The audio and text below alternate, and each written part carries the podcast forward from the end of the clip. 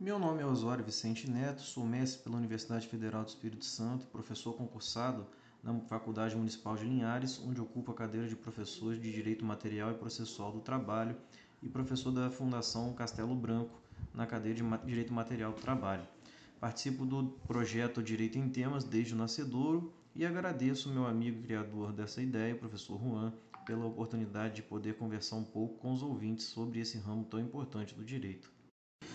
Hoje vamos falar sobre o regulamento interno da empresa, como ele pode ser vantajoso em certos casos.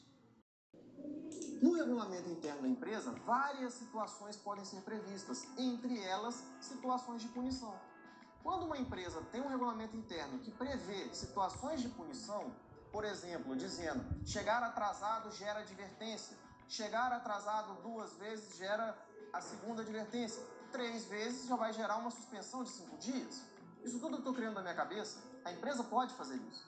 Porque quando ela faz isso e ela não impõe penas absurdas para o empregado, e ela segue efetivamente esse regulamento, será muito difícil, posso dizer quase impossível, de um juiz na Justiça do Trabalho, analisando que a empresa colocou todas as regras previamente, que o empregado sabia dessas regras, que a empresa seguiu as regras à risca, o empregado realmente está cometendo as faltas, é muito difícil esse juiz não manter uma justa causa.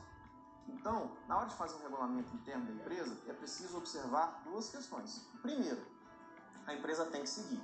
Se ela fizer o regulamento, ela não é obrigada a fazer, mas se ela fizer o regulamento, ela é obrigada a cumprir, sob pena de a punição ser nula. Existe até uma súmula do TST nesse sentido, a súmula 77, se eu não me engano.